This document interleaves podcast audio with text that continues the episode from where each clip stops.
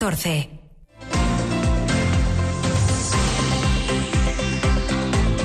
Lo que pasa. Lo que importa en Asturias. Pablo Canga. Buenas tardes. El gobierno del Principado continúa hoy con su plan de presentar su propuesta para reordenar el mapa sanitario asturiano a los colectivos afectados y a los actores políticos. Esta tarde, de hecho, la consejera de Salud, Conchita Saavedra, se va a ver con los representantes de los principales colegios profesionales del ámbito sanitario. Una reunión que se produce después de haberlo hecho ayer con los sindicatos del sector que salieron con un ánimo un tanto escéptico. Echan en falta mayor concreción de las repercusiones esta fusión de áreas sanitarias para los profesionales profesionales del sistema e incluso un tanto temerosos por los cambios en las condiciones de movilidad. Informado ya por sus representantes en el sector, el secretario general de Comisiones Obreras de Asturias, José Manuel Zapico, abundaba esta mañana en esa misma línea y aunque no prejuzga el resultado final de la reforma sanitaria, ya advierte de que la conclusión no puede ser otra que una mejora de la cartera de servicios y concreta en áreas como la salud bucodental, la salud mental o la podología. Sobre la simplificación de la estructura burocrática, a Comisiones Obreras solo le vale una ecuación, menos cargos directivos a cambio de más profesionales. Si el acuerdo va en la línea de reducir eh, las personas de alta dirección y aumentar los profesionales, será eh, una buena reforma y si va en la línea contraria de aumentar la burocracia, pues no habrá acuerdo. Por lo tanto, nosotros creemos que hay que negociar, que hay que respetar los derechos de los trabajadores y trabajadoras, que hay que aumentar plantillas, pero insistimos, el objetivo es reducir las listas de espera, mejorar la atención primaria y aumentar la cartera de servicios y eh, evidentemente un modelo después de 40 años de vigor del actual donde haya menos burocracia, menos altas direcciones y más profesionales en, a pie de consulta. Por lo demás, el conflicto de las ITV suma otro día más sin solución en el horizonte. Hoy no están convocados paros, pero como sabrán los conductores que están pendientes de pasar la inspección, es una huelga intermitente en días alternos. Y mañana de nuevo habrá paros de cinco horas por turno, con una lista de espera creciente y con miles de conductores esperando su turno. La presión sobre el gobierno que gestiona estas estaciones a través de la sociedad pública Itbasa cada vez es mayor. Le aprietan además por un lado y por el otro. Unos le acusan de gestionar como lo hacía la Unión Soviética, otros de pretender solucionarlo a base de recetas neoliberales. Lo van a escuchar ahora mismo. Comisiones Obreras ha acusado esta mañana al presidente del Principado, Adrián Barbón, de incurrir en un chantaje cuando plantea la posible entrada de la iniciativa privada en el negocio de las ITV ante el bloqueo del servicio después de dos meses de huelga. José Manuel Zapico, su secretario general, que ha presidido esta mañana en Oviedo la reunión del Consejo de su sindicato, cree que Adrián Barbón ha adoptado un discurso neoliberal y que está obviando que es su gobierno el causante de este problema de las ITV por incumplir el acuerdo de plantillas al que se llegó hace ya cuatro años lamentamos las declaraciones del presidente de Asturias, que la hemos, tenido que releer varias veces porque parecen más declaraciones de un neocon, de políticas neoliberales, de un gobierno como el de Ayuso en Madrid. No nos lo esperábamos, porque desde luego no se puede chantajear a la plantilla de trabajadores y trabajadoras negándoles un derecho fundamental como es el de huelga. Se negocia con huelgas o sin huelgas, se negocian con movilizaciones o no, pero se negocia. Y por lo tanto llamamos al gobierno de Asturias a recapacitar, a sentarse a la mesa de negociación las horas que sean necesarias para alcanzar un acuerdo que permita dar salida a un conflicto cuyo único responsable es el Principado de Asturias, porque llevan cuatro años mintiendo a los trabajadores y trabajadoras con un acuerdo firmado de reducción de la jornada laboral que no acaba de cumplirse. Así pues, para comisiones obreras, el Principado se comporta en este asunto de las ITV como los defensores de las tesis neoliberales. En cambio, y paradójicamente para el Partido Popular, el Principado se está comportando como lo harían los soviets de la antigua Unión Soviética. El Partido Popular ha criticado que la empresa pública Itbasa haya generado una reserva de 18 millones y medio de euros y que no sea capaz de prestar el servicio público que tiene encomendado. Este grupo parlamentario ha presentado ya en la Junta General una propuesta proposición de ley para que el servicio se abra a la iniciativa privada mediante concesiones, la única fórmula que en el PP consideran resolvería los problemas de los asturianos para acceder a este servicio con normalidad. Ángel Fabián. El Partido Popular ha esgrimido esta mañana las cuentas de la empresa Idbasa para censurar el modelo público de prestación del servicio de ITV en Asturias, que hace imposible en este momento, por un largo conflicto laboral, eh, obtener una cita en cualquier estación asturiana de ITV antes de mayo o junio. El diputado Luis Bento acusa al gobierno de obtener beneficios mientras los asturianos tenemos que ir a otras comunidades para obtener una cita en los próximos meses. Estas son las cuentas de Idbasa según Venta, 18 millones y medio de euros en reservas y 11 millones 800 mil en beneficios en la última década. El parlamentario dice que no le parece mal que tenga beneficios, sino que haya un monopolio incapaz de prestar el servicio. Lo que nos parece mal es que se, que se utilice una empresa pública para un servicio esencial en régimen de monopolio que se dedique a repartir dividendos y a tener 18,5 millones de euros en reserva. No es que nos parezca mal ni que sea pública ni privada, simplemente nos parece que no es la esencia de una empresa pública. Hombre, salvo que nos vayamos a la URSS o a la RDA. Todas las empresas de la URSS se han ido a pique. Esta se irá a pique, ¿por qué? Porque, por lo que veo, se dedican a transferir fondos a su único, al, principal, al, único que tiene, que es el Principado de Asturias, y a reservas, pero no para mejorar el servicio. Venta, junto a su compañero de grupo, Rafael Alonso, insistió en que la solución a los problemas de los asturianos para obtener cita para superar la ITV es abrir el monopolio que no funciona, han dicho, al sector privado mediante concesiones administrativas. Para ello, han presentado una proposición de ley en la Junta General que piden sea tramitada de urgencia y en lectura única. Y atención a esta denuncia del sindicato del sector público CESIF, que hoy ha destapado una situación a priori de alto riesgo. Según este sindicato, la Consejería de Educación ha dejado caducar el seguro de responsabilidad civil que cubre cualquier eventualidad en los colegios de la región sin encontrar compañía alguna dispuesta a hacerse con el contrato. CESIF lo atribuye unas condiciones muy cicateras por parte de la Administración asturiana y describe crudamente la situación. Todos los colegios e institutos del Principado, centros públicos, están ahora mismo sin seguro. Ponen ejemplos muy gráficos. Si mañana se cayera una pizarra en un aula o un alumno se cayera por una escalera, la indemnización correspondiente tendría que afrontarla la dirección del centro o incluso el profesor de turno. Dicen los sindicatos que el cabreo en la comunidad educativa es mayúsculo. Hay colegios donde el director o directora no está dispuesto a correr riesgos y ha cortado por lo sano suspendiendo cualquier actividad en el exterior. Escuchado lo escuchado, el problema de la huelga de las ITV, los colegios públicos sin seguro, podría dar la impresión de que todo funciona mal en Asturias. No es así. Hay cuestiones en las que destacamos en positivo. Por ejemplo, tenemos uno de los mejores aeropuertos de España. Se lo contamos a continuación.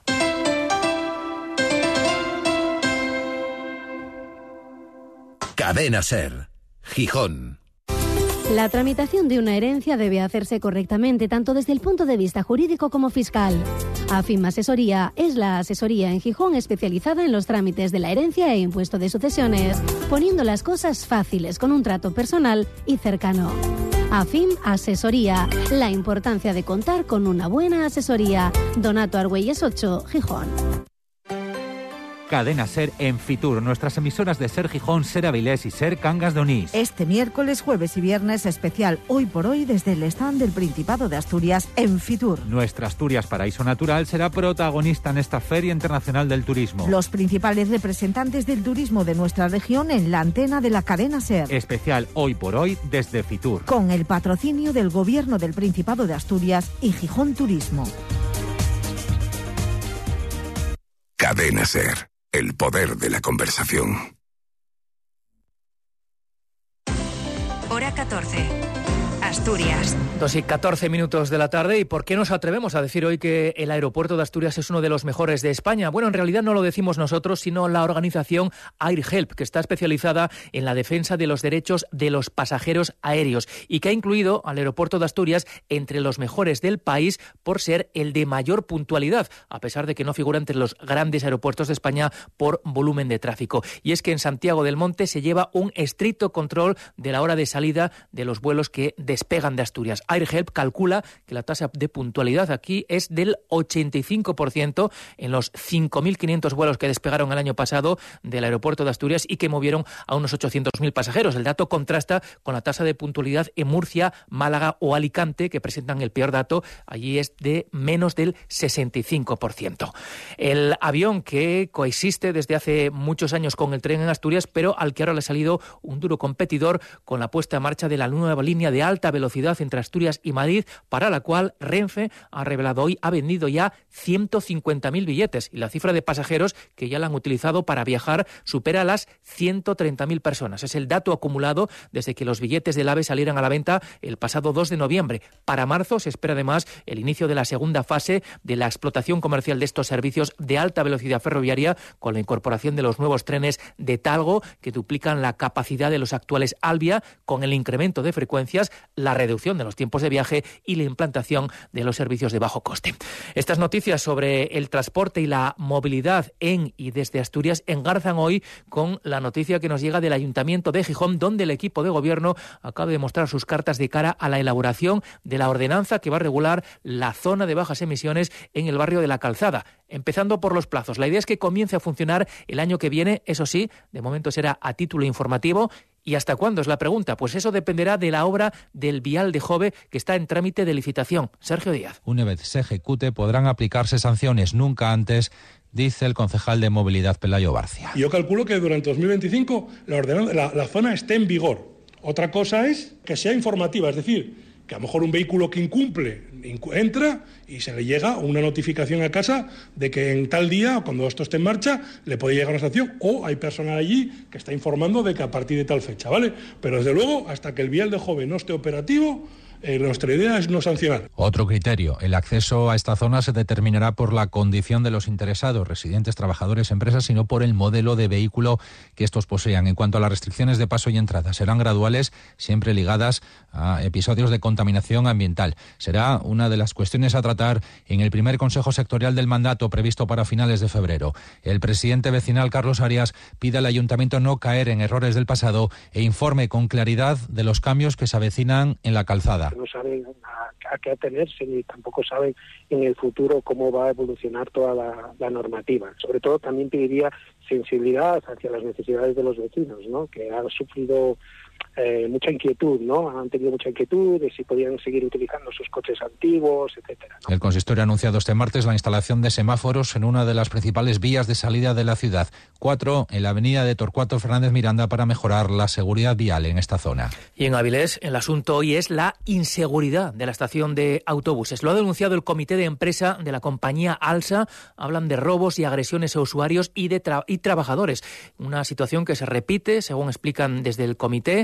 El secretario del mismo y delegado de prevención, Marcos Álvarez, señala a la dirección de Alsa por querer reducir plantilla y critica al gobierno de Maribí Monteserín por ponerse del lado de la empresa. Josué Alonso. Los problemas comenzaron a raíz de la pandemia con la incursión de los trabajadores de taquillas en un ERTE y un auxiliar de seguridad que se encarga de la estación de 10 de la noche a 12 de la madrugada, mientras que la apertura de las instalaciones corre a cargo del servicio de limpieza. El comité afirma además que desde la época COVID la violencia verbal de viajeros a conductores ha ido en aumento. Marcos Álvarez es su secretario y delegado de prevención. Hace dos semanas eh, agredieron a un compañero en el mismo, tocar. Eh, ha habido robos y sustracciones de, equipajes, eh, robos a carteras de compañeros, e incluso han llegado a entrar en el vestuario de, de los trabajadores. No es un lugar seguro. Álvarez recuerda que existe un convenio de gestión de la estación entre Ayuntamiento de Avilés, Alsa y Renfe, donde hay que garantizar la seguridad, cosa que no sucede y culpa al Ejecutivo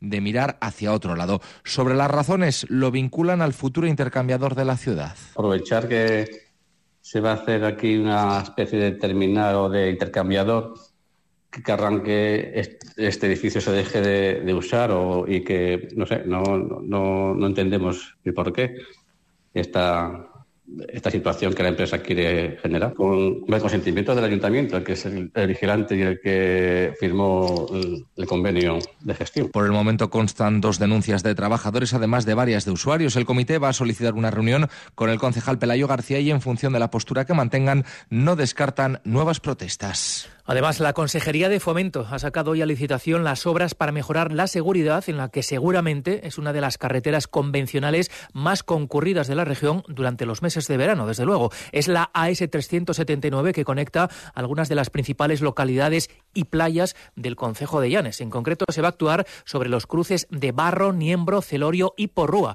Se van a introducir cambios en esas peligrosas intersecciones, se van a construir tres glorietas y en un tramo entre ellas se va a desdoblar el tráfico en dos vías de sentido único. Además, se habilitará un itinerario peatonal en la margen izquierda de la calzada. El presupuesto de licitación es de 1.600.000 euros y el plazo de ejecución será de siete meses, con lo cual, si eso lo sumamos a la tramitación todavía pendiente, las obras no estarán desde luego listas para el próximo verano.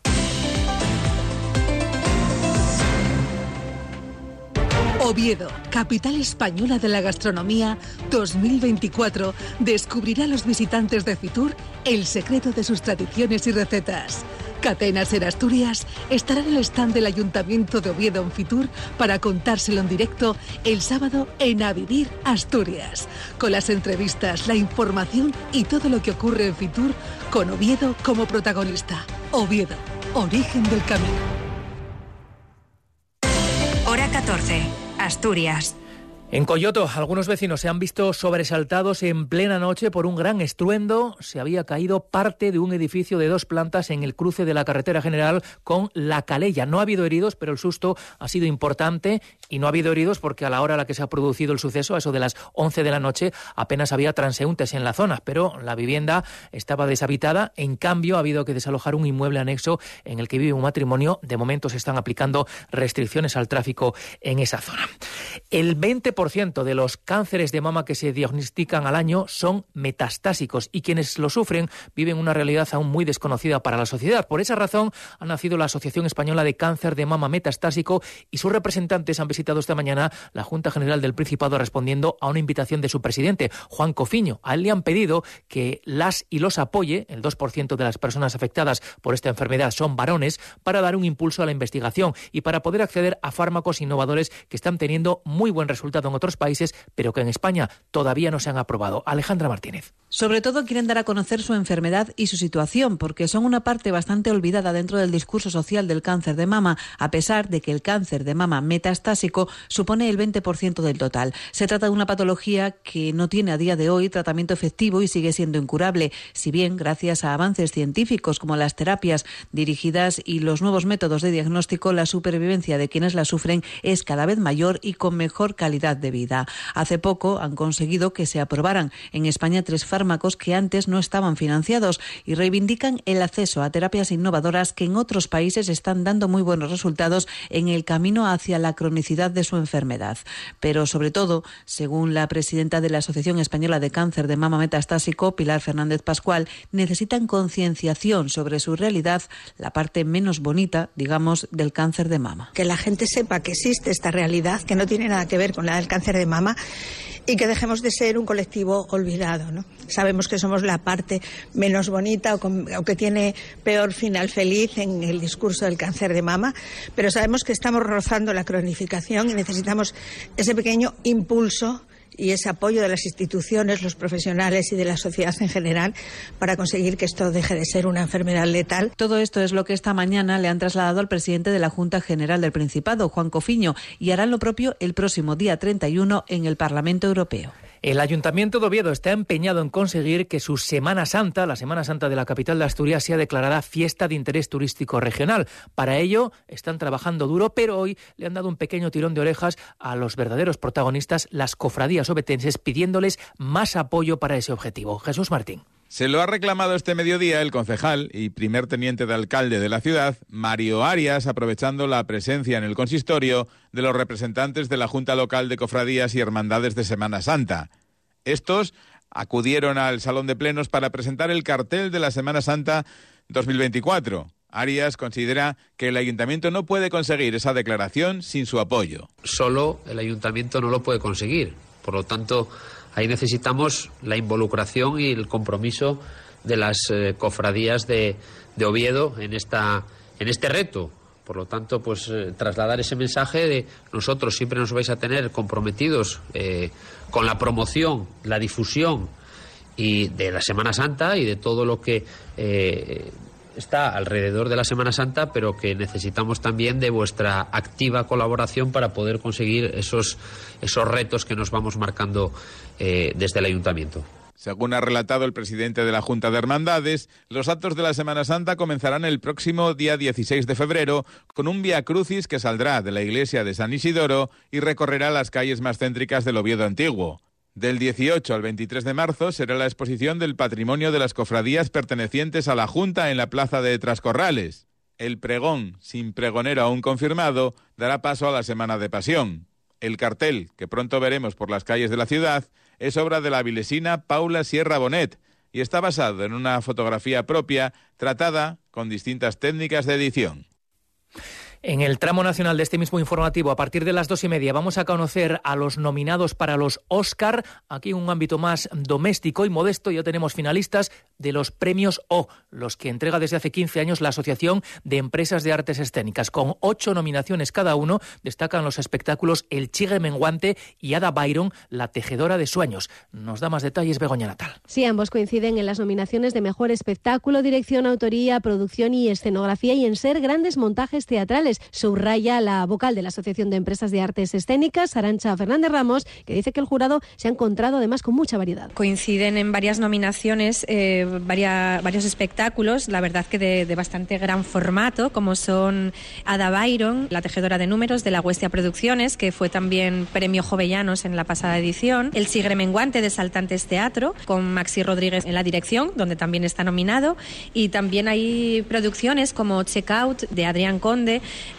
que son de espectáculos de un poco mediano formato. El jurado se ha encontrado con una variedad infinita de, espectáculos para, elegir y, lo ha tenido muy difícil. Zozobra de la Roca Producciones compite como mejor espectáculo, dirección de Pep Vila, que comparte autoría también con nominación con Maxi Rodríguez, para quien el gran premio es ver los teatros llenos y sus agendas repletas de bolos. No hay que sacar de madre lo que son las nominaciones a los premios, porque para nosotros el más importante realmente es la recepción del público. Esto viene, el chigre menguante viene de Avilés, de, como decimos coloquialmente, de petarlo.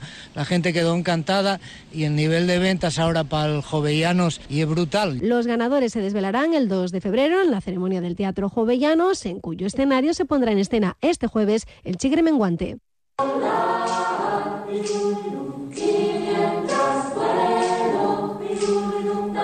Y esto que escuchan de fondo se corresponde con una sesión de los últimos cursos de verano de la agrupación Siero Musical. Es una de las muchas actividades de un colectivo centenario. Este mismo mes de enero cumple 100 años de vida con la sede en la Escuela de Música de Siero. Esta mañana se ha presentado un programa de actos conmemorativo que se va a desarrollar durante todo este año para celebrar ese centenario.